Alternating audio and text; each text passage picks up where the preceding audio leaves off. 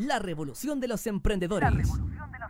Conversación, consejos, experiencias, creatividad femenina, porque somos poderosas, innovadoras, fuertes y dueñas de nuestras vidas. Bienvenidas al primer capítulo de Emprendedoras en Acción, conducido por la periodista Valeria Vargas. Hola, hola amigos y amigas, bienvenidos a Emprendedoras en Acción, cuando son las 4 con 2 minutos. Nos encontramos en los estudios de Radio Lab Chile, pero antes de comenzar queremos decirle a nuestras invitadas que tenemos casa nueva, este hermoso estudio acá, gracias a nuestro equipo de Radio Lab Chile. Un fuerte aplauso por nuestra casa nueva. Vamos a comenzar el capítulo de hoy con todo el power, porque ya llegó septiembre, se viene el calorcito, las fiestas patrias, la cueca. Y son muchas las mujeres que están emprendiendo Así que tenemos tres tremendísimas invitadas. Los invitamos también a seguirnos en nuestras múltiples plataformas, en Facebook, Twitter y en nuestra página web en arroba Radiolab Chile. Y tenemos tres invitadas de lujo. Hablamos de las tres emprendedoras. Karina Riquelme. ¿Cómo estás, Karina? Ella es emprendedora de Tice.cl, que es un emprendimiento de cremas que ayudan a combatir la dermatitis atópica. Un fuerte aplauso a Karina. ¡Uh! También tenemos a Claudia Sila, oradora motivacional, participante del programa Inspiradora de Chilevisión y CNN, y también nos va a hablar de su emprendimiento que se llama Kilos de Felicidad. Hola Claudia, ¿cómo estás? Feliz, feliz de estar aquí con ustedes, así que les envío un besito de amor a todos los que nos están escuchando. Maravilloso. Y para finalizar tenemos también a una tremendísima mujer. Un aplauso acá también a Liu Barreira Pay Restable Letterier, no cuesta, no cuesta eso. Pero es la emprendedora de ahoramujeres.cl. Un aplauso a Liu. ¿Te podemos decir Liu? Sí, es bastante más fácil. Y no puedo evitar, como te comenté al comienzo, Peires Blanques. Ahí está, ahí está. Ahora terminado el talk, todo bien. Muy bien, chicas. Bueno, vamos a comenzar al tiro en este primer capítulo de Emprendedoras en Acción a conversar, a que ustedes me cuenten también cómo ha sido eso de emprender, de tomar esta decisión, alguna anécdota que puedan contar sobre este emprendimiento, sobre su emprendimiento. Vamos a partir aquí por Claudia, que nos pueda contar sobre kilos de felicidad. Bueno, ya, qué feliz hoy, estoy súper feliz de poder estar aquí. Y bueno, eh, mi emprendimiento es muy especial, porque es un emprendimiento por la felicidad y para la felicidad eh, de las personas de nuestro país, pero es un mensaje que quiere llegar a todo el mundo. Kilos de Felicidad es una metodología de enseñanza, aquí lo voy, a, lo voy a leer, que desarrolla habilidades emocionales y que también te enseña a compartir. O sea, por ejemplo, si yo estoy aquí fue porque alguien compartió y dijo, oye, ¿por qué no llamamos a la Claudia? ¿Quién habrá sido? ¿Quién habrá sido? Estoy mirando. Eso es muy bueno, es muy bueno porque Chile es un país que tiene altas tasas de, depresión, entonces creo que es súper importante tu emprendimiento. Estamos viendo tiempos que son complejos y necesitamos gente positiva, gente que, que aporte desde esa vereda. Mira, Chile necesita, hoy la gente busca respuestas. La gente está buscando respuestas en muchas cosas que a veces no son las ideales. Entonces, eh, qué rico es poder compartir con las personas que, están en tu misma sintonía. Por ejemplo, yo hace un par de semanas pedí a través de las redes sociales y de LinkedIn una ayuda para unos abuelitos, porque Kilos de Felicidad eh, ayuda a todo, a todo tipo de personas.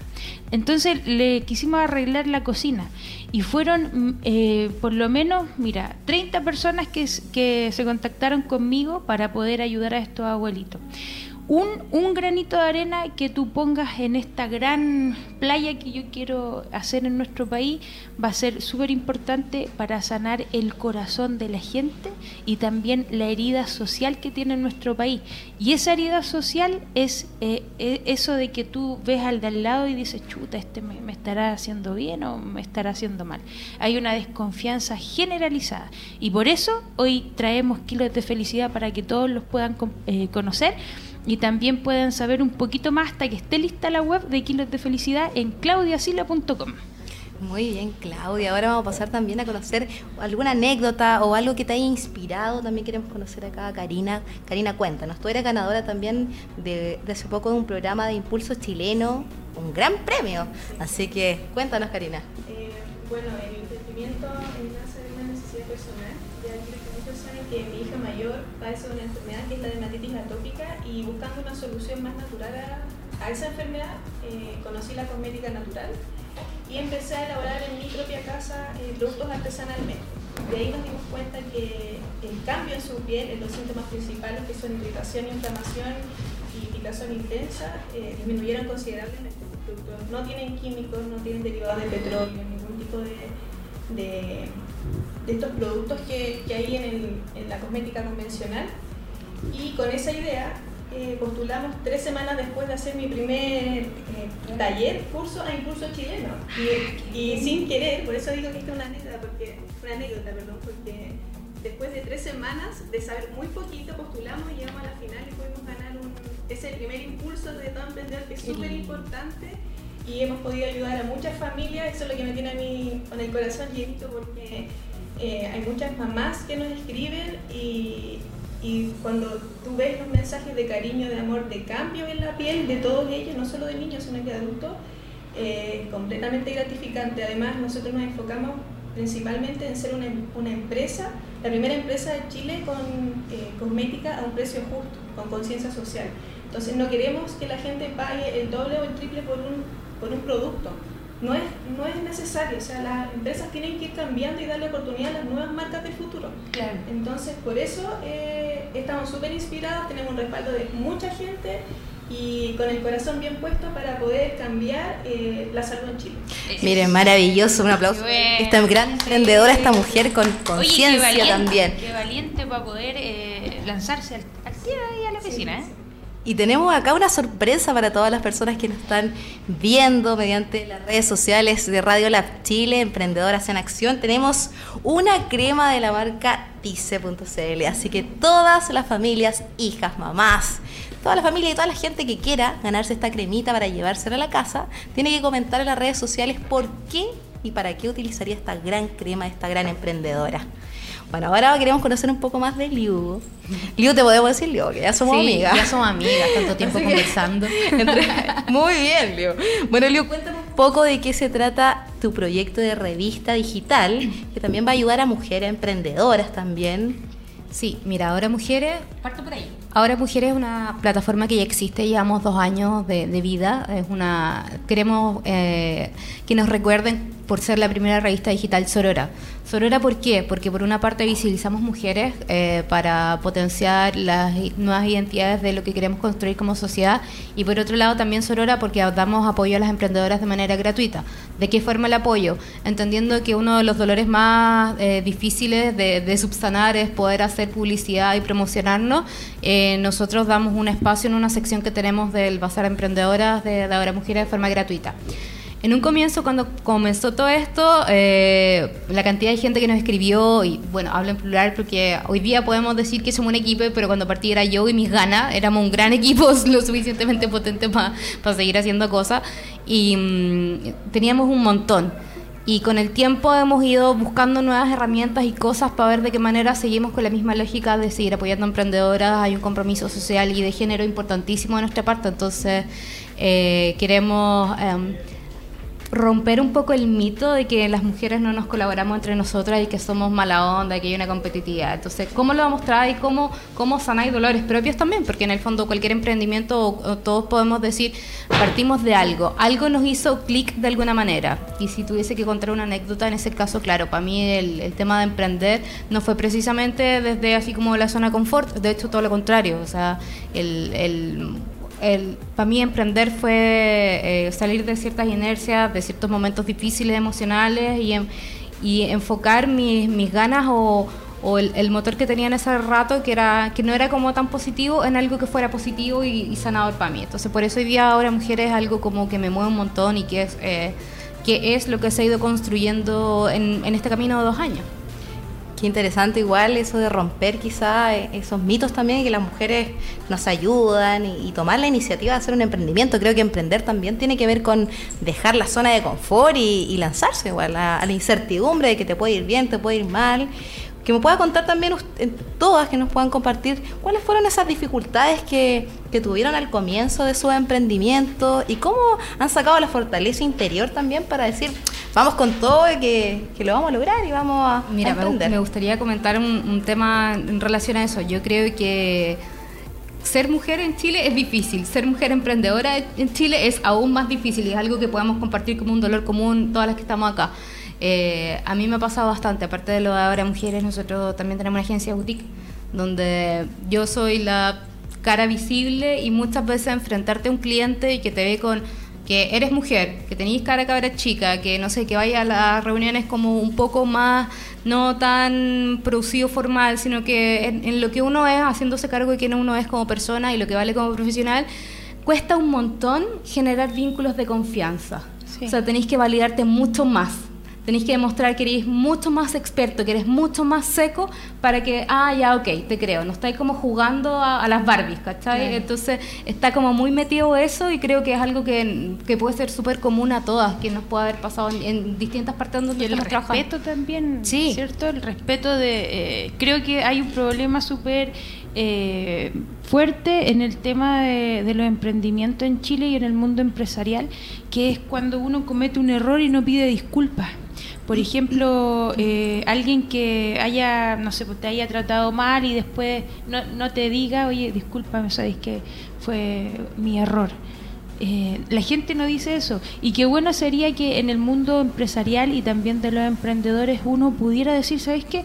Cometí un error y, y lo acepto, pues, te pido disculpas y bueno, sigamos adelante. Porque esa es la forma de poder hacer crecer una sociedad y poder aceptar lo que uno no hace bien, porque no somos perfectos. Si lloramos, met- metimos las patas, eh, de repente decimos cosas que no tenemos por qué decir, pelamos a la gente, esas son cosas que uno no, no tiene que hacer.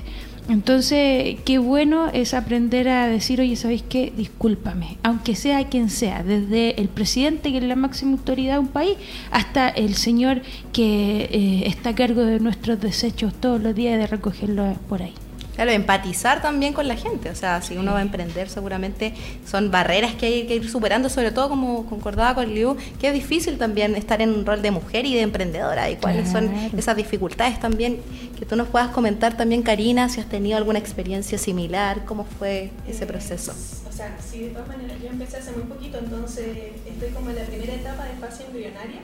Ya me validé con los clientes y con lo que es como el prospecto del- de, los productos, pero creo que son muchos temas que uno como emprendedora no conoce. Todos empezamos de la manera informal, así, con amigos conocidos vendiéndole nuestras cosas, pero ya cuando te empiezas a formalizar, entras a un mundo totalmente desconocido. Ay, da Entonces, miedo, da pues, miedo ese mundo. o sea, tienes que Claro. empezar a pagar impuestos, boletos, Claro. son temas que, que uno no conoce y ahí es cuando uno necesita el apoyo y la compañía de gente que sepa para no cometer los errores y, y tener un orden. Eso yo creo que es lo más importante, tener un orden de las cosas, porque si uno no sabe, eh, se va a equivocar y esa no es la idea, porque la idea es, empezar bien desde el principio. Como asesorarse. ¿Puedo ¿Cómo usted lo com- han hecho? comentar algo respecto a eso? Yo creo que es importante entender que cuando uno emprende muchas veces no es experto en todo lo que necesita, pero sí puede tener la habilidad o el encanto de lograr llegar a la persona indicada. Eh, yo no soy experta en contabilidad, los números y yo, más allá de, no sé, saber cuánto quiero ganar con algo, eh, me es muy difícil ponerle número a las cosas. Soy demasiado humanista para valorizar algo y es un error importante eso que uno puede cometer eh, frecuentemente. Pero sí estoy de acuerdo en, en el establecer equipos. Creo que es fundamental cuando uno emprende. Eh, primero que tu, tu idea logre conectar y conquistar a otras personas es maravilloso, es fundamental porque eso en el fondo te está validando la idea de alguna manera. Y cuando vas sumando gente a tu equipo también, en el fondo es gente que te está aportando, apoyando, cuestionando algunas decisiones o te puede ir dando lineamientos distintos que uno eh, no va a tener necesariamente. Por otra parte, ay, igual eh, se me fue la- el hilo de lo que iba a decir, pero creo que, que eso pasa como mucho. Ahí. Sí, El primer programa, sí. son cosas que pasan Son en vivo. cosas del oficio, son cosas que pasan en vivo, Ay, en sí. directo, pero ya estamos acá con todas Pero las seguimos, sí, claro. claro. lo que decía Karina, claro, eso él lo, lo, lo viví un montón y, que hay que hacer equipo. Sí, hacer equipo, aprender a hacer equipo es Sí, a fundamental. delegar y también eh, a confiar. A, confiar. Desde la confianza, porque finalmente Sí. cuando uno parte con un emprendimiento, con una idea, con algo, muchas veces partí, perdón la expresión, súper en pelota. Desde, desde el conocimiento, desde la expertise, desde el grupo de gente, desde el capital inicial. O sea, Karina tuvo la, la ventaja de, de partir desde, desde algo con un fondo, etcétera. Claro, ganándose un en, fondo. eh, en mi caso, el, el emprendimiento fue desde las ganas y como ya, démosle, ¿cachai? Con, con muchos miedos de por medio, con muchas eh, como trancas, pero, pero aportando desde ahí. Entonces, claro, eso creo que es súper rescatable, el tema de la construcción de vínculos y lazos que permiten el desarrollo de un emprendimiento un, po- un poco más eh, justo, por decirlo así. ¿Y ustedes qué le dirían, por ejemplo, a las mujeres que nos están escuchando en la casa y, y que quieren emprender? po? Si tienen una idea novedosa, ¿qué hacer? Como, ¿Cuál es la metodología? Como, ¿Cuáles son los pasos? Si ustedes tendrían que hacer una guía de pasos para emprender, ¿cuáles serían los pasos claves? Tú también, Karina, apuntabas a la metodología, el tema de las cuentas, que eso también es súper importante a la hora de tomar un proyecto y hacer un emprendimiento. ¿Cuáles son algunos de esos pasos que ustedes podrían compartir acá en este espacio? Bueno, yo les diría que se lancen. Porque si no dan el primer paso, no van a, no van a poder llegar a, cual- a ningún lugar. Y que, eh, y que no es fácil. El camino del emprendedor es un camino eh, de, de piedras y de Como de ensayo y error constante. Claro, tú te tienes que caer y levantar. Caer es, es prueba y, y. ¿Cómo se llama la otra palabra? Prueba y. Como reconocimiento. Claro, así como que uno prueba y después dice ya. Ensayo esto- y error. Ensayo y error. Ese. Ensayo y error. Y si no estás dispuesto a eso, mejor quédate y, y mantente como trabajador. Yo tengo un dicho que mi papá me lo enseñó, que él decía que existen dos tipos de mentalidad en los negocios. Que están las personas que tienen mentalidad de trabajador y los que tienen mentalidad de empresario. Y los que tienen mentalidad de empresario son las personas que les toca más difícil en la vida. Porque para ser líder tú tienes que estar dispuesto a llorar por quienes lideras. ¿Por qué? Porque cuando tú eres empresario, no solamente tienes a cargo tu familia, tu vida y tu empresa, sino que tienes a cargo la, la vida, la estabilidad emocional y la estabilidad eh, monetaria de muchas personas más. Eso es súper importante porque a la hora de emprender también hay que ver cuáles son las cualidades que uno tiene pa- para liderar.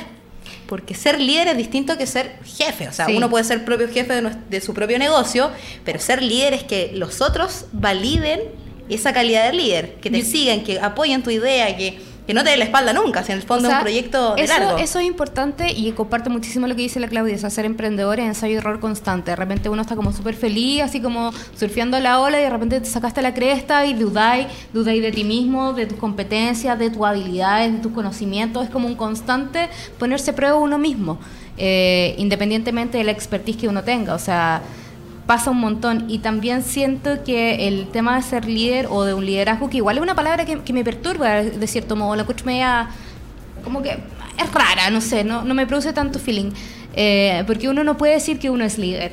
En el fondo, eh, eh, tu equipo es quien te, te, te ve, te- te valida. ve, te Y ve te- como, como, como un, claro. un líder positivo, alguien que, que aporta a un trabajo con un fin común. Pero cuando empezáis a, a trabajar sobre una idea propia, un proyecto personal, algo, algo que es tuyo, evidentemente tú lo estás liderando. Entonces, desde ese punto de vista, uno a veces como que es medio sesgado y porfiado, pues. pero cuando empezáis a trabajar con personas en las que tú trabajáis desde la confianza y creáis estos vínculos reales, el tema del liderazgo ahí eh, pasa a ser como un- una necesariedad para la, la continuidad del, del mismo proyecto, proceso en el que uno esté. Creo que que por eso es importante, insisto, el tema de, de con quién uno está trabajando y cómo lo está trabajando y desde ahí construir un liderazgo positivo para uno y para el entorno. ¿Y cuántas personas, por ejemplo, son parte del equipo de ustedes? De Karina, de Luba, Eh, de Claudia. ¿Cuántas personas solita, solita, porque sí, eh, porque fue algo para mi hija, o sea, eh, yo quería mejorar la calidad de vida de ella, de su piel y, y así me aventuré, perdí el miedo también, o sea, tenía mucho miedo, no sabía lo que me iba a enfrentar, cómo iba a ser el formalizar de tener de no tener un registro sanitario. Porque es súper caro, o sea, ahora en el mundo, o sea, en- y en nuestro país sobre todo, hay mucha gente que realiza cosmética artesanal y es cosmética de calidad. y no todos tienen la posibilidad de tener un registro sanitario, porque los montos son altos, porque hay muchas trancas, porque hay una ley o unas normativas que no están actualizadas y que están fuera del marco, entonces también nos dificulta a mí y a más de 200 personas en el país a poder acceder a un registro. Y eso también es una oportunidad laboral para mucha gente que no puede, no puede eh, aumentar sus ventas y su, su, empresa, sus emprendimientos también están estancados por eso. Entonces también es súper importante.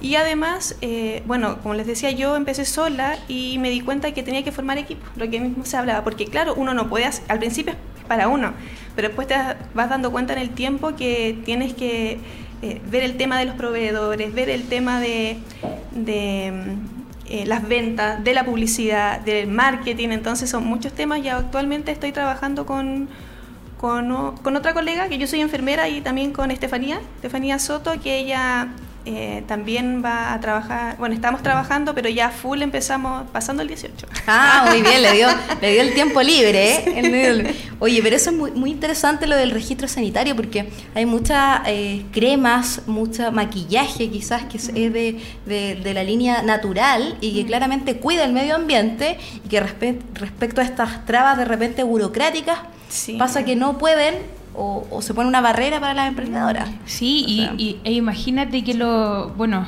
imagínate que le pegáis al clavo con un, con un producto que de verdad sirve cómo te están mirando los grandes empresarios para que no puedas sacar, ya vamos a decirlo, para que no podáis sacar el registro sanitario y después te, mandan a alguien a negociar y te mm. compran tu emprendimiento. ¿Por qué crees tú que hay tantos eh, espacios para que los emprendedores envíen su idea? Si lamentablemente Chile es un país de creativos y de artistas y aquí hay tanto potencial en este país, pero no hay plata. O quizás hay plata y, es muy burocrático, quizás es muy burocrático. Yo comparto con la, idea de que es muy burocrático, que hay procesos que son como medios lentos y de repente cuando uno está emprendiendo, cuando está apostando por algo, quiere que sea inmediato. También entiendo que eh, es importante desarrollar todo un proceso lo más sano posible para evitar eh, fracasos en el, en el corto y mediano plazo. O sea, si bien, insisto, muchas veces no somos expertos en algo, pero en esta, en esta idea de, de querer establecer o desarrollar un proyecto, sí nos tenemos que hacer expertos en nuestro propio proyecto, en todas las etapas de nuestro proyecto, en que si nuestro producto o servicio es esto, es de, de principio a fin tenemos que conocerlo eh, a la perfección. Entonces, eh, creo que desde ese punto de vista, los procesos como más burocráticos o las instancias para postular a fondo, me parece que son los apropiados. Lo que pasa es que muchas veces uno no tiene las herramientas eh, ni, ni emocionales ni de conocimiento técnico para poder desarrollarlo de la mejor manera. Eh, existen los espacios, pero tampoco estamos tan llanos a, acercarnos, no sé, Cercotex y otros donde están capacitando emprendedores, donde están haciendo cosas, donde la gente puede tomar cursos de manera gratuita y para poder entender. igual igual es, harto el tiempo porque yo conozco un amigo que tiene un producto muy bueno y que le ha costado como siete años poder recién sacarlo al mercado. Oye cómo qué, qué, bolsillo te da por siete años para que tú puedas eh, estar ahí solamente tiene que ser una persona que tenga mucha paciencia y que crea en su proyecto para que esté ahí siete años dándole dándole dándole hasta que bueno pueda lograr alcanzar lo que ellos buscan bueno, entonces resumiendo igual acá todas estas cosas, subirse a la ola, como decían también acá, eh, asesorarse, asesorarse bien también. Con los que saben. Especializarse entonces en el producto o en, el área que uno va a potenciar. Yo creo que, así como, como tip para cerrar, creo que eh, facilita mucho el proceso para uno y para el desarrollo de lo que está haciendo cuando uno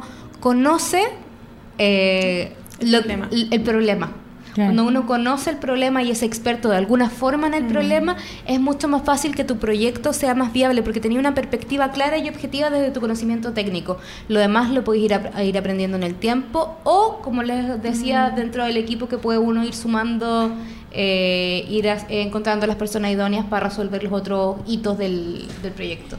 Bueno, chiquilla, y para el futuro, ¿qué es lo que les gustaría? ¿Qué es lo que sueñan? Porque, bueno, Karina contaba también que su proyecto nace desde la necesidad de su hijo, acá también desde las comunicaciones, de querer abrir espacios para mujeres, nivelar la cancha también para las mujeres, acá también con el tema de hacer un, tipo de sociedad mejor, de instaurar el concepto más de la felicidad, el empoderamiento. Que nos puedan contar qué es lo que ustedes imaginan también para el futuro como emprendedoras, qué es lo que, les gustaría concretar. ¿Quién se toma la palabra? Ver. Nos quedamos todos un poco sorprendidas. Yo creo que el futuro es ahora, el futuro es colaborativo. Entonces, desde ese punto de vista, si uno se empieza a plantear lo que quiere hacer como proyecto, como emprendimiento, como empresa, como proyecto persona inclusive, si no estáis considerando ser parte de algo o estar apoyando una causa o estar dentro de un movimiento, eh, es medio añejo. Así, de, de plano, de mi punto de vista, lo encuentro que es medio añejo. Eh, el futuro para mujeres, en concreto hoy día estamos lanzando un e-commerce, porque si bien seguimos con la misma idea de seguir apoyando a emprendedoras, entendemos que la segunda patita o de donde podemos seguir apoyando es a través de canales de ventas, que también es un problema que les pasa a muchas emprendedoras. Entonces estamos haciendo un e-commerce solo de mujeres para productos de, de distintas índoles. La idea es que más mujeres postulen, eh, es una postulación abierta, vamos a ir eligiendo caso a caso porque como esto es un, un proyecto que es autofinanciado, nosotros no estamos trabajando con ningún eh, fondo, no hemos postulado nada, no nos hemos ganado nada. Tú, tú me preguntaste creo, el otro día, ¿cómo trabajáis? No sé, debe ser una tipa muy patúa y con, con, mucha fe en que se pueden hacer cosas y que uno se puede agarrar de espacios cuando el fin común es mayor a uno creo que es importante hacerlo. ¿no? Yo creo que este es el momento también, Lu, para que tú digas tus, todas tus redes sí. sociales, para que las Así que todas que las quieran. emprendedoras y emprendedores que trabajen en equipo con mujeres, que por lo menos su empresa esté constituida por un 51% de mujeres, eh, los invito a participar. Um, a, nos pueden encontrar a través de redes sociales, Facebook e Instagram, ahoramujeres.cl y también a través de nuestra página web, ahoramujeres.cl. Van a tener una profesional Perfecto. que las va a ayudar a crecer. Pero por supuesto. Mira, ya. Y aquí ustedes también, que nos puedan contar qué es lo que esperan para el futuro, qué les gustaría concretar acá también a Karina. Eh, a mí me gustaría, eh, yo que trabajo en el área de salud, me gustaría que la salud sea accesible para todas las personas. Qué lindo. Wow, sí, sí, porque estamos en el año 2019 y todavía hay barreras económicas que definen quién tiene eh, una prestación de salud en el área que me especializo yo, sobre todo en mi emprendimiento, una consulta dermatológica se sale totalmente del sueldo promedio de la gente y, y eso no puede ser posible, o sea, estamos mal. ¿Cuánto Estamos vale, mal. ¿Cuánto vale una Alrededor de consulta? 40 mil pesos, 30 mil, Claro, 40, sí. o sea, lo mínimo. Lo mínimo. ¿Cuántos son. ¿Cuántos son, por ejemplo, si tienes algún datito respecto a cuántos niños eh, viven Eh, este, esta condición o sufren esta situación? Datos del 2013 indican que es del 20 al 30% de la población escolar Es muchísimo. tiene dermatitis atópica. Ese Muchos índice niños. tiene que haber aumentado muchísimo. Estamos seis años después. Ah, Se está haciendo una investigación Oye, mi- ahora. ahora que hablas tú, mi Sí. sobrino tiene. Es que Mira, nacen guaguitas, bebés claro. con dermatitis, entonces eh, está haciendo una investigación y van a actualizar tanto ambiente, productos, muchas cosas y al- alimentación Claro. y, y ese número va a aumentar considerablemente. Entonces, para el futuro eso a mí me gustaría que, que tuviera toda la gente acceso a salud y también eh, crear una fundación. Ese es como el, el siguiente paso para que la gente que no tiene los recursos pueda acceder a este tipo, de, a este especialista y además educación, porque la gente, claro, sabe del diagnóstico, y, pero no sabe qué más hacer, porque no es solamente una crema.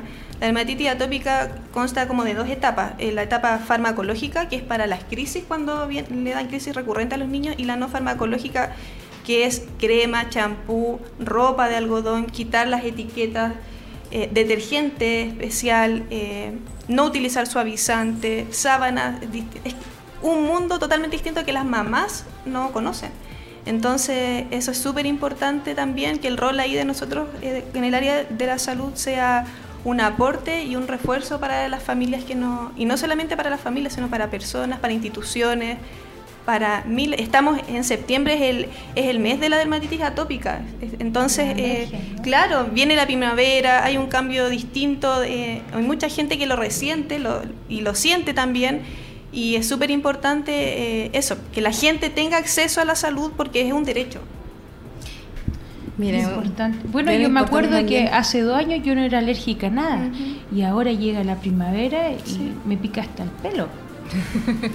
Y no, y es súper interesante también lo que dice Karina, cómo también eh, es necesario que la salud sea un derecho consolidado para todos. pues. Claro, que dejemos de que sea un, un ideal y que sean promesas De propagandísticas campaña, de campaña. de campaña y que sea un... eh, comparto con, con el dolor de que estar enfermo en, en nuestro país es carísimo cuando son enfermedades que se salen de las típicas, es, es caro. Sea, Es caro y además de eso tenés que informarte, tenés que ir comprando cosas. sin, sin ir más lejos, prepararse. retomando el tema, así como mezclando un poco cosas, cuando uno es emprendedor también es bastante irresponsable desde ese punto de vista. O sea, en el proceso cuando estás ahí y estás formando tu empresa y estás ahí trabajando 80 mil, bueno, más de 40 horas, por supuesto, a la Más de semana. 40 horas, ya que Más estamos de con la 40, ya que estamos en- ah, más de 40 horas. más de 40 horas a la semana. No, pero acuérdate que solamente 40 horas. ¿eh? Ah, verdad, por favor, mira, ya aquí estamos Yo- tirando líneas de la contingencia. no queríamos entrar en eso, No, pero bueno. yo, yo la dejo ahí, pero uno como emprendedor, uno sabe que cuando uno está detrás de muchas cosas, trabaja, no sé, 12 Mucho horas al más. día y el fin de Sí, semana y está ahí todo el día así como en modo, eh, Soñando. Sí, a mí me pasa un montón y es difícil. Y lo que también decía es que cuando uno emprende y está en todo este proceso como de, de emprender, pues de estar iniciando algo, tampoco te haces cargo de tu área de salud de manera responsable. Claro. Entonces, si te pasa cualquier cuestión, después igual tenéis que eh, hacerlo de manera particular y la salud de forma particular Es demasiado. extremadamente caro y lo digo como un dolor reciente por una experiencia hace, no sé, un par de semanas atrás que me tuve que hacer un par de chequeos y, y fue horrible. ¿Y qué verdad. pasa si no tenéis plata? Muy Tenés que ir al Yo servicio creo, público. yo creo que también como que la sociedad va tan rápido, tan rápido, la gente trabaja, trabaja, trabaja, trabaja y tampoco tiene tiempo tampoco de decir, oye, estoy bien realmente de salud, Sí, po, de ¿qué puedo hacer para sentirme mejor? Quizás tú también, Claudia, podías contarnos más respecto a eso, de kilos de felicidad, porque quizás hacer algún taller, quizás salir a trotar, quizás escuchar buena música. Oye, el contacto con la gente, Sí, ¿cuánto po. sana? La gente, la gente, por eso que yo comenzaba la entrevista diciéndote que la gente necesita respuestas. Y cuando uno puede sembrar en el otro amor, eh, va a cosechar lo mismo. Entonces, eh, por ejemplo, si tú, yo ayer fui a compartir con una eh, ex cantante que era una mezzo soprano que hoy tiene 83 años y vive sola. Vive sola. Vi tu video. ¿Lo viste? De- del programa Oye, que te ríes Lo pasamos súper bien. Mira, lo pasamos bien. Eh, cantamos, comimos rico, eh, nos pegamos un- ahí unos, Unos cortitos. unos cortitos. Oye, y qué alegría poder compartir con una mujer de la tercera edad que esa gente a ti te, te enseña, te da herramientas que nadie más te lo da porque su historia es única. Entonces, por ejemplo, hacer cosas por el otro, llegar a la oficina y sonreír. Oye, si, si tienes un grupo pequeñito, no sé, en el trabajo, pucha, ¿sabéis qué? Voy a comprar hoy día unos pasteles para todos, para alegrarles la mañana. Mira, lo que hace, lo que hago yo con Kilos de Felicidad, yo eh, manejo esta plataforma sola, pero tengo mucha gente que de forma freelance me apoya y muchos amigos porque yo he sembrado en, en la gente ese amor y ese cariño que yo quiero transmitir. Por ejemplo, Liuba, gracias a ella estoy aquí hoy día. ¿Ya? Y para estar en un... eh, son cosas que a ti te pasan en la vida, o sea, estar en una radio, cualquiera no va a estar en una radio. Entonces, cuando uno siembra bien, va a cosechar bien. Y Kilos de Felicidad quiere entregar un mensaje a través de charlas, a través de conversatorios, a través de publicidad de felicidad. Por ejemplo, ahora si pueden ver en la página web de claudiasila.com, hay una sección que dice, oye, si tu empresa o tu marca quiere estar y apoyar nuestro trabajo, eh, comunícate con nosotros, porque queremos comenzar a entregar mensajes eh, en la publicidad, en diferentes lugares, en la costanera, en el metro, que yo sé que esas cosas son caras, pero yo sé que si nos juntamos varios emprendedores y podemos aportar y auspiciar eso, no solamente vamos a ganar en publicidad, sino que vamos a ganar en lo que vamos a sembrar en el resto. Basta que solamente un mensaje llegue a la vida de una persona y podemos salvar esa vida. Y hoy tenemos un problema súper potente en Chile que, que es con el tema de la frustración y que los jóvenes, los adolescentes, los adultos, los ancianos dicen, oye, ¿sabes qué? Yo ya no encuentro sentido a mi vida. Chuta, ¿sabes qué? No sé, no, no, yo, yo no, le, no le hago falta a nadie y ocurre lo peor. Entonces, está bien el emprendimiento es muy importante, ganar platita es importante porque todos quieren ganar plata. Pero ¿por qué no ganamos de otra forma? Ganemos en amor, ganemos en solidaridad, ganemos en compañerismo. Eso es Yo creo que también eso es importante. importante porque al final, eh, desde, desde una vereda, desde el emprendimiento, podemos aportar a la sociedad, podemos generar esos vínculos y también quizás marcar O sea, yo- alguien o algo. Comparto eh, lo que dice la Claudia desde el punto de vista de que sí es importante poder conectar con las personas. Yo creo que les da valor siempre a lo que uno hace. Sería maravilloso que todos tuviésemos esa manera de ver el mundo. Mientras no sea así, tenemos que seguir siendo, perdonando la expresión, buenos porfiados, intentándolo y mostrando, aunque nos caigamos muchas veces en el camino y muchas veces nosotros mismos sentamos esa misma frustración, porque es, es inherente a nosotros sentirla y seguir intentando y seguir demostrando con hechos de que uno está haciendo las cosas de una manera distinta. Es súper Claro. fácil solo llegar y decir y señalar al otro, oye, el otro que no hace esto, Claro. pero ¿y qué estás haciendo tú para hacerlo mejor? O sea, desde ese punto de vista, ¿cómo nos hacemos cargo nosotros No de- desde el lugar en el que estamos para poder aportar con un grano de arena a que eh, se- sea una sociedad un poco más justa, que sea un poco más igualitaria, que sea más equitativa, que donde veamos una, una oportunidad de hacer algo, no solo desde el punto de vista de, del negocio y la luca, que entiendo que Es es, importante. es importante, porque lamentablemente no vivimos del trueque. No. Sería maravilloso, encuentro que es la mejor... eh, es lo más justo y equilibrado cuando tú puedes hacer trueque con otro de, de servicio, de un producto, porque estáis valorando de la misma manera lo que tú estás haciendo con el hacer del otro. Y lo encuentro hermoso. Pero no vivimos así, no le podemos pagar arriendo a alguien o comprar una casa de ese modo. Todavía no estamos a ese nivel de evolución. Mientras eso no sea así, claro, sí hay que pensar en las lucas, pero también comparto con lo que decía Karina del precio justo, del, eh, de cómo me diferencio. O sea, eh, dentro de, de mi propuesta de valor, de lo que yo estoy haciendo como marca, como servicio, como producto, etcétera, eh, es encontrarle y, y el, el sentido no solo para mí, sino que cómo estoy aportando desde, insisto, el lugar en el que me encuentro para hacer algo, para un, un bien Para común, todos, claro, claro. en algún punto.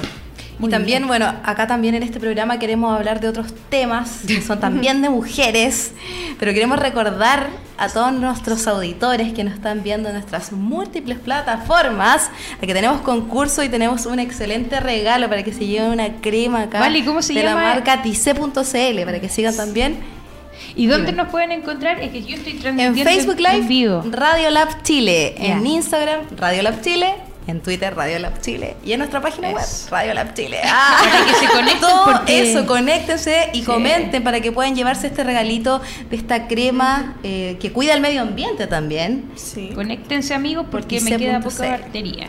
Bueno, ahora pasaremos a un tema que también es, es- es controversial, es complicado. Ustedes como mujeres emprendedoras, quiero que me den sus posiciones, su opinión.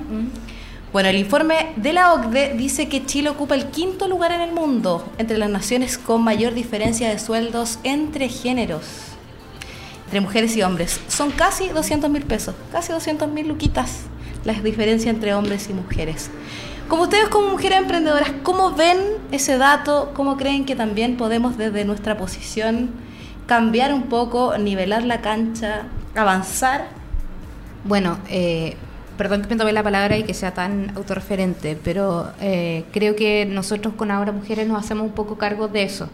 Lo entendemos, lo vemos como una realidad, como una realidad súper tangible, que independientemente del lugar en el que estés, en escala de, posiciones eh, laborales, existe una brecha salarial importantísima. Eh, eh, cuando em- empecé a estudiar y empecé a meterme en el tema del emprendimiento femenino, que es en lo que yo me quiero como enfocar muchísimo, también nos dimos cuenta de cuáles son los emprendimientos que tienen mayor éxito y cuáles son las, primer- las principales trabas de emprendimiento para las mujeres, entre ellos el financiamiento y una serie de cosas. Entonces, ok, hay y que las empresas más exitosas son las constituidas por mayor grupo de mujeres, entonces como curioso, y a las que les dan menos fondos son empresas de mujeres, ya hay, y hay iniciativas que de alguna manera oh, están como forzando cosas para que hagan las mujeres y hay mucho aprovechamiento publicitario de, de la, de la industria del, quehacer femenino como, como una herramienta de marketing. Entonces, desde ese punto de vista, nosotros nos, nos hacemos, como comentaba, nos hacemos cargo y estamos dando un espacio real para poder apoyar desde, desde donde detectamos un dolor del que nos podemos hacer cargo, po, porque efectivamente no podemos hacer todo, pero sí algo específico que es eh, ser un canal de venta, ser un canal de difusión, crear vínculos y crear comunidad, porque lo que les decía al comienzo, independientemente de que si uno no es experto en algo, el, estar en una comunidad de, de pares también potencia mucho los vínculos de networking y las relaciones comerciales y las relaciones de amistad. Y son muchas cosas, una sinergia muy, muy exquisita que se da en grupos de mujeres, en lugares seguros. Lo, lo que se da entre nosotras es, es otra cosa, o sea, yo diría que es casi mágico. Claro, como harta eh, sororidad, podríamos decir, entre mujeres. Harto compañerismo, harto compañerismo, harto amor entre nosotras. ¿Y ustedes, cómo, qué les parece esta, esta lamentable cifra de casi 200 mil pesos de diferencia entre hombres y mujeres en esta brecha salarial en nuestro país? Bueno, yo la, la no, no voy a decir la combato, pero sí estoy enseñándole a las personas y sobre todo a las mujeres desde el punto de vista de la autoestima cuando yo creé la primera agencia de modelo talla grande en Chile, era como una pulga en, el oído, así de la gente de la publicidad, de los medios de comunicación y del mundo de la moda. Pero también hay algo súper importante que hay que enseñarle a las mujeres a ponerse... Eh, en su lugar, por así decirlo. Por ejemplo, que ellas eh, digan, oye, bueno, ¿por qué a Pepito le, le estás pagando más por el, el mismo trabajo que hago yo? ¿Acaso no, no, no tenemos ambos los mismos derechos en el mundo laboral? Yo creo que eso, perdón que te interrumpa Claudia, y me parece que sí es importante y sería maravilloso, por no decir que sería la raja, que pudiéramos tener esa posibilidad de decir las cosas así. Lamentablemente no pasa. Pasa eh, poco, pasa poco. Seamos, juntos, seamos justos es casi medio inexistente. No, no es tan así. Sería maravilloso, igual que como estamos riendo un poco el tema de la negociación o lo que estaba planteando el gobierno hoy día, que no, es que el empleado puede negociar con con el empleador. Ya, cuéntame más acerca de eso. Claro, siempre hay una diferencia y una posición de poder distinto. Es Por eso el, tema del poder, pero creo que eso, de la única manera que nos podemos hacer cargo como sociedad, es de cómo construimos una mentalidad diferente. O sea, Por eso hay no que es enseñar. claro, es siempre parte desde la educación y no desde uno solo, sino que desde lo que estáis haciendo en lo colectivo. Por eso es importante... Eh, estar trabajando en equipo, conectar con otras mujeres, conectar con experiencias diferentes que te permiten, uno, entender el mundo de una manera distinta, cambiar tu perspectiva y entender que podías hacer cambios en el lugar en el que estás. Yo creo que eh, es un poco reiterativo, pero ese es mi llamado constante, a desde el lugar en el que tú estés, empieza a movilizar los cambios. No importa dónde estés, pero podía hacer algo. Ahora también estos cambios son culturales, Claudia. Y tú también apuntabas a cómo ha cambiado la industria también del modelaje, porque ahora vemos todo el tema del cuerpo positivo. Y no tan solo del modelaje, sino de la publicidad, de aspectos políticos y sociales y también del mundo del área comercial. Eh, esto, esta inclusión, digámoslo de esta forma, de ampliar el concepto de belleza no solamente para las mujeres de talla grande, sino para las mujeres de todas las formas, colores, que mostremos una realidad de la mujer en Chile que es una mujer maravillosamente bella, ¿cierto? Sí, Por supuesto, sí, somos yo, me siento más valiente que bella, pero son perspectivas. Yo creo que todas las bellezas eh, son especiales. que, todos los seres humanos tenemos cosas que aportar. Claro que sí, pero está bien que la publicidad rompa. Es que la belleza, es que mira, la belleza no es algo, no es algo, no es algo solamente que se refleja aquí. No la belleza se refleja en tu alma, en tu forma de actuar, en tu amor hacia los demás. Esa belleza es la que hoy no importa. Porque sí, sí, oye, si esta cara en la mañana yo me levanto con ojeras, todas esas cosas. esta cara no es así cuando una parte Claro, entonces eh, no hablemos solamente de la belleza que, que ven nuestros ojos, sino que hagámosle ahí un pololeo al alma y al espíritu para que se dé cuenta que la, la importancia también de esa belleza espiritual que la gente tiene que tener. Que si nuestro espíritu a nivel social cambia, podrían haber muchos cambios en este país. Y también enfocarlo a la infancia, porque en el fondo los niños, las niñas van a ser el futuro de nuestro país y finalmente si nosotros inculcamos estas nuevas ideas, esto de romper esos estereotipos.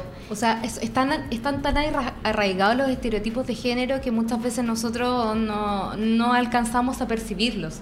Eh, están en, en, el día a día que uno no se da cuenta, uno mismo de lo que comete o de, de, de tallas absurdas, micromachismo, hay tanta cosa que está ahí, que está como en el inconsciente que, que claro, que, que de alguna manera te hacís cargo y lo sumáis y es como, ah, llegámonos los locos y no pasó nada.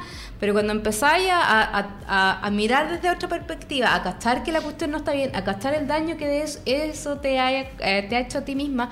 Por ejemplo, con ahora mujeres, y es algo que a mí me pasa un montón, y la Claudia también lo ha vivido. Nosotros nos llegan, como por ser medios y todo, mucho contenido de marcas y cosas. Nuestra línea editorial en ahora mujeres es súper feminista. Entonces hay cosas donde nosotros, perdón si me escuchan ciertas marcas, no me voy a referir a ninguna, pero, pero, ya que tengo la oportunidad, eh, es como, de verdad me estáis mandando esto. Claro. De verdad estáis hablando de esto, de esta manera, de, del cuerpo, de ya empezamos con las campañas de como De la eh, del em, el cuerpo de verano, Claro. que el bikini no sé qué, y es como, oh, basta, por favor, no nos hace bien. Claro. Yo me hago cargo de eso y digo, ¿sabes que En realidad eh, yo soy una persona que me ha costado mucho aceptarme físicamente, que he tenido mis momentos donde me siento increíble y momentos como ahora donde no me siento increíble con el cuerpo que tengo.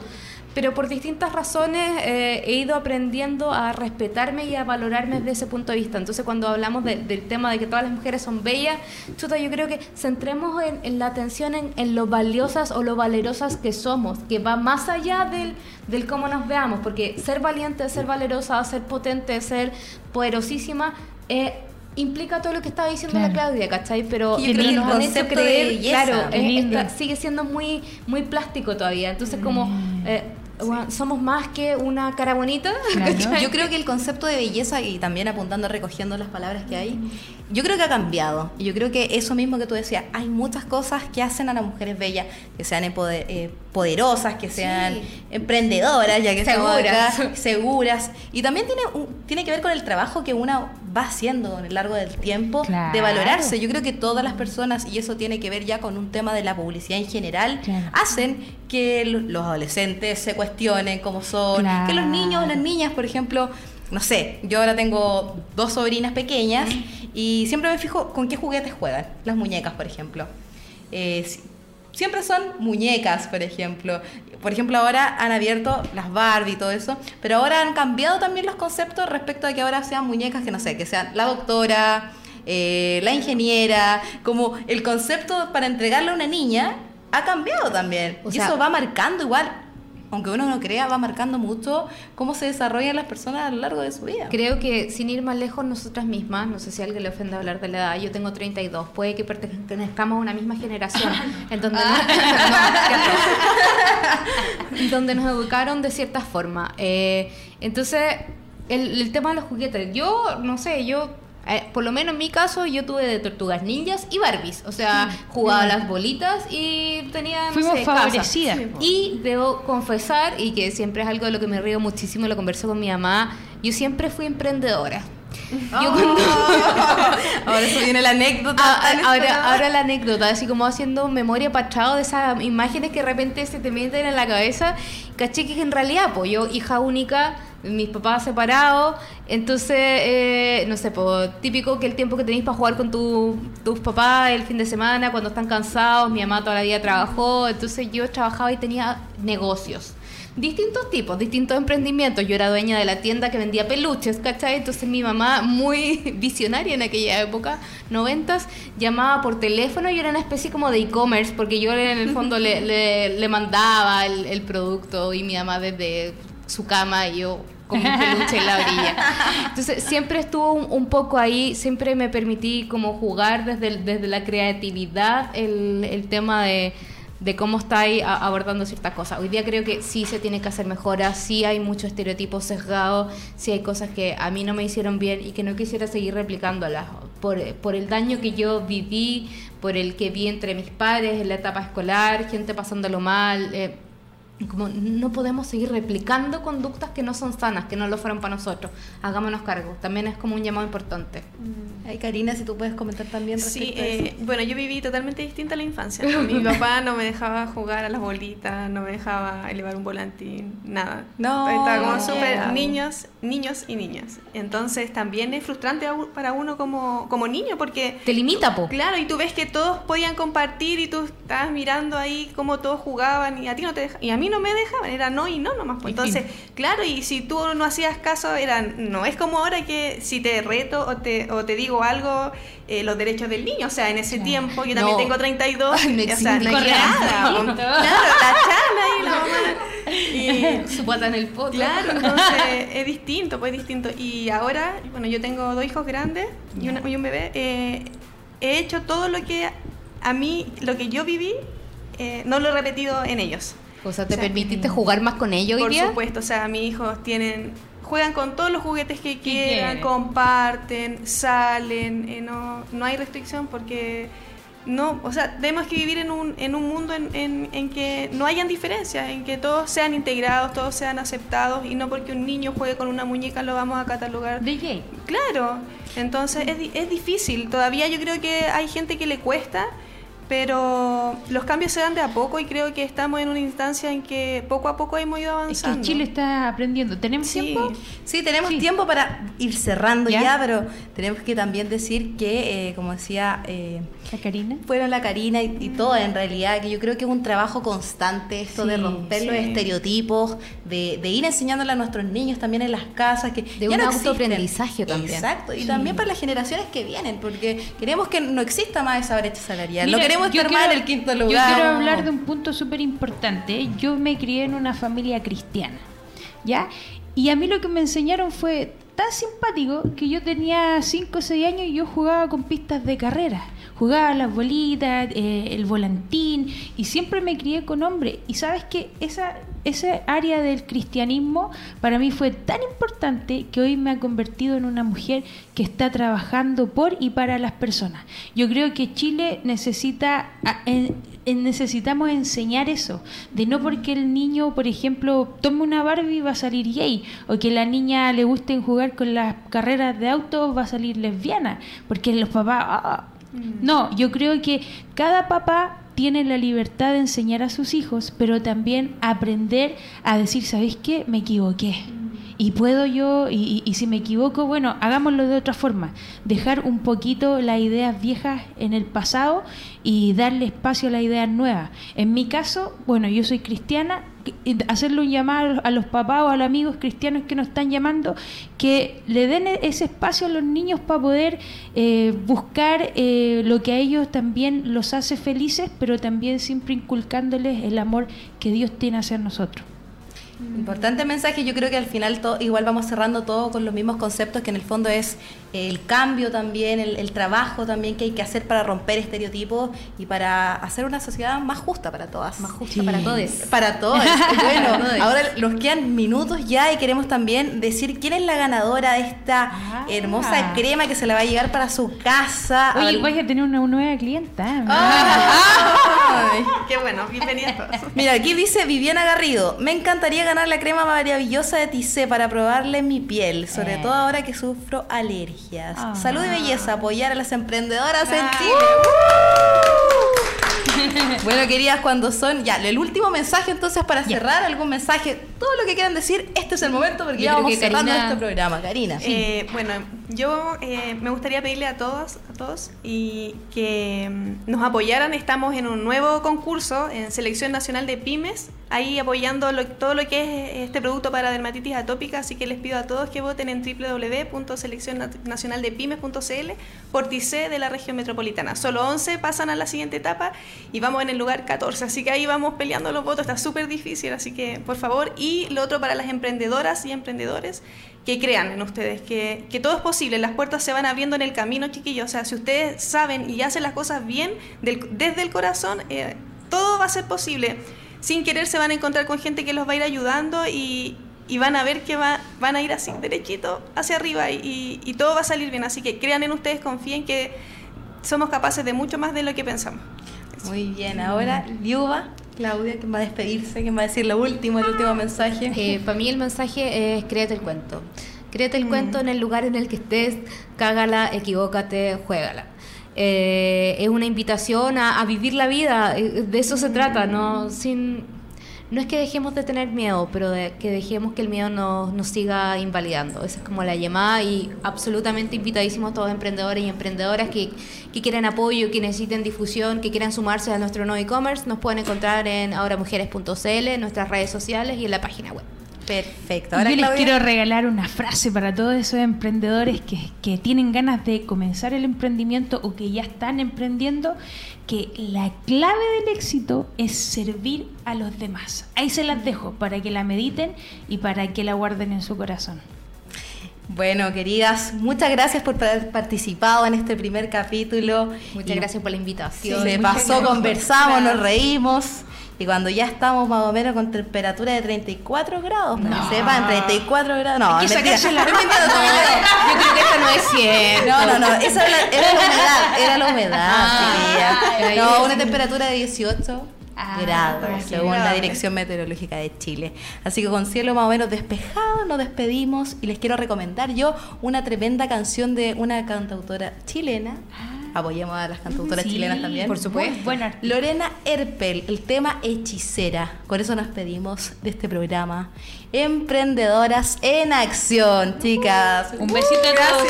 Gracias a todos por escucharnos, vernos y reírse con nosotros. Y nos vemos pronto.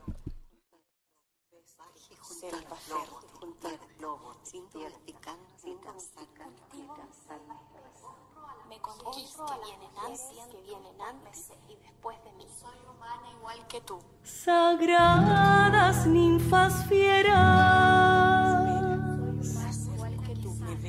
del cielo y de la tierra. Visión, fuego ancestral, multidimensional. Somos manada salvaje, navegamos oscuros oleajes, vamos a delimitar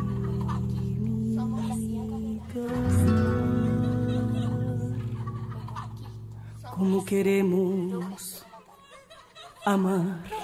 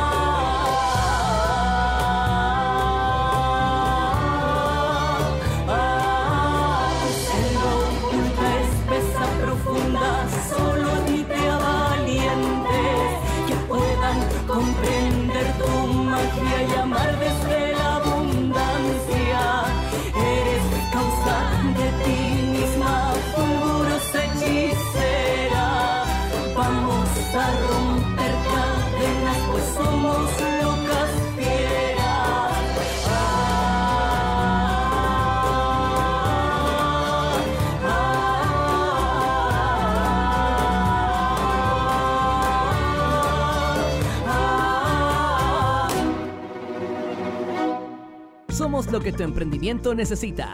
Un shot de motivación en Radio Lab Chile, la radio de los emprendedores.